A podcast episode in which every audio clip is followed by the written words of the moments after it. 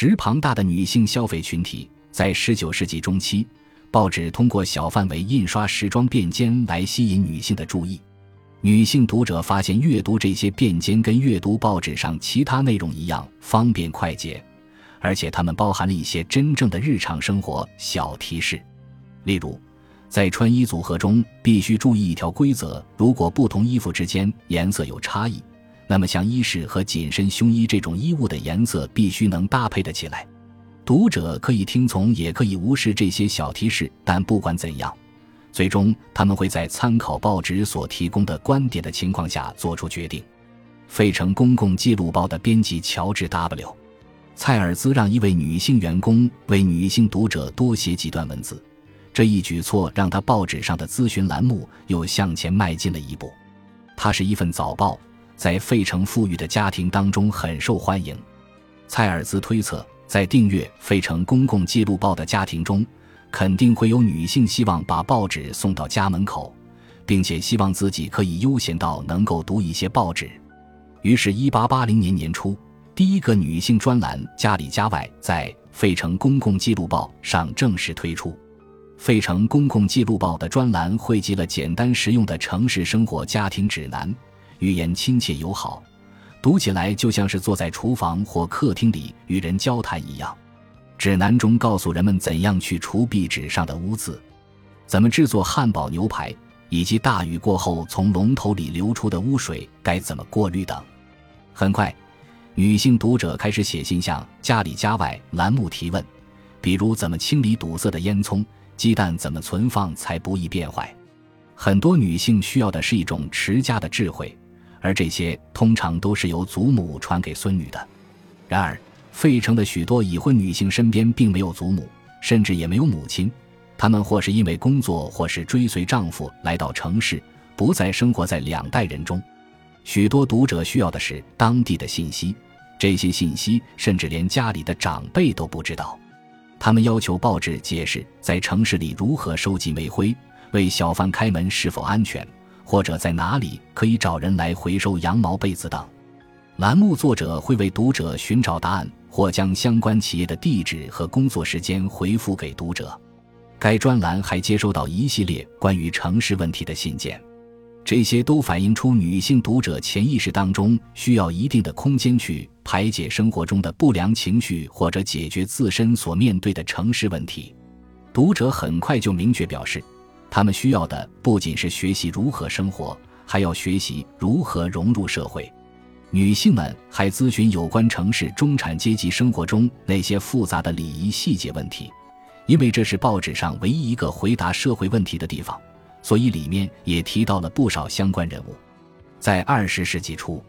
费城公共记录报》和其他大多数都市报纸意识到读者渴望学习礼仪知识，于是便创建了专门的礼仪专栏。他的专栏不仅提供建议。也为读者开辟了一个可以相互建议的空间。当个体读者询问要把自己不需要的衣物或旧杂志寄送到哪里的时候，妇女慈善机构的工作人员就会回信接受这些捐赠。再如城市组织的负责人也会写信宣传他们的服务，并邀请读者参加关于工资平等或天然气公司持续的价格定位等问题的辩论会。总的来看，《费城公共记录报》。中的女性素材问题、答案、文章和广告等，勾勒出一幅中产阶级的空间地图。女性在其中颇受欢迎。十九世纪的大部分时间里，上流社会的文化传统要求妇女要料理家务、乘坐封闭式马车旅行、派仆人外出办事，而且只有在丈夫或男性亲属的随从保护下才能上街。到了十九世纪八九十年代。一些城市女性发现与世隔绝不再具有吸引力，而且要做到与世隔绝也是不可能的。许多女性每天都外出工作，比如去达洛夫父子店里做裁缝，或是去沃纳梅克百货公司做销售。已婚的中产阶级和上层阶级妇女也会鼓足勇气到美术学院听公开讲座，参加全国消费者联盟会议，或者沿着市场街购物。女性的中产阶级地位是脆弱的，她们不能冒险让自己在任何时间或者任何地点出现任何错误。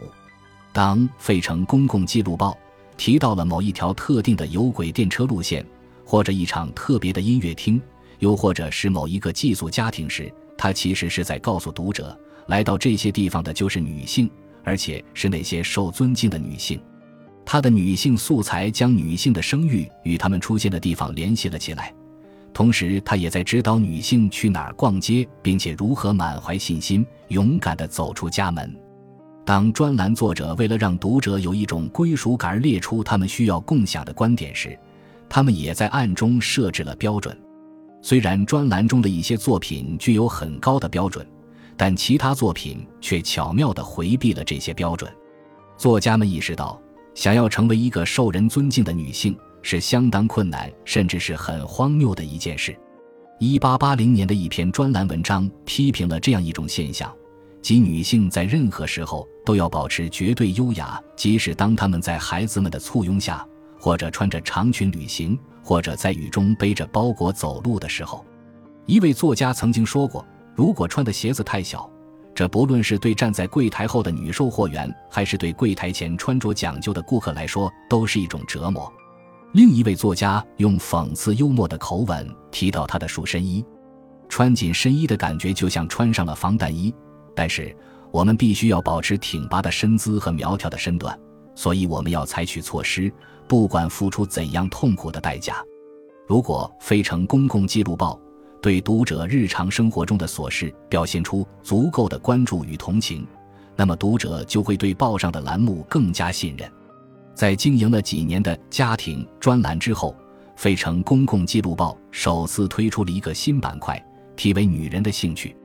这并非一个咨询建议的专栏，但是通过展示女性的行为，扩展了女性读者为自己所考虑的活动、职业和目标等的范围。该专栏介绍了第一位在麻省理工学院获得国家奖学金的女性，以及第一位在威斯康星州最高法院出庭辩论的女性律师。十九世纪晚期和二十世纪早期，女人的兴趣栏目与其他栏目一起。为打破维多利亚时代流传下来的男主外、女主内的传统分工模式而努力着。费城公共记录报上的女性专栏在如何成为一个城市女性方面传达出很多复杂的信息。她似乎在鼓励公民参与，并敦促读者应该为女性成为有偿工作者而感到自豪。但他偶尔也会批评女性生活的双重标准。同时又继续为读者提供关于烘烤技术和花卉种植方面的建议，虽然前后矛盾，但各种素材融合在一起，肯定也有助于吸引大量读者。综合来看，《费城公共记录报》上的女性专栏为读者提供了一系列可以接受的行为方式，同时也展现了他们所从事的或未从事的未知领域。本集播放完毕。感谢您的收听，喜欢请订阅加关注，主页有更多精彩内容。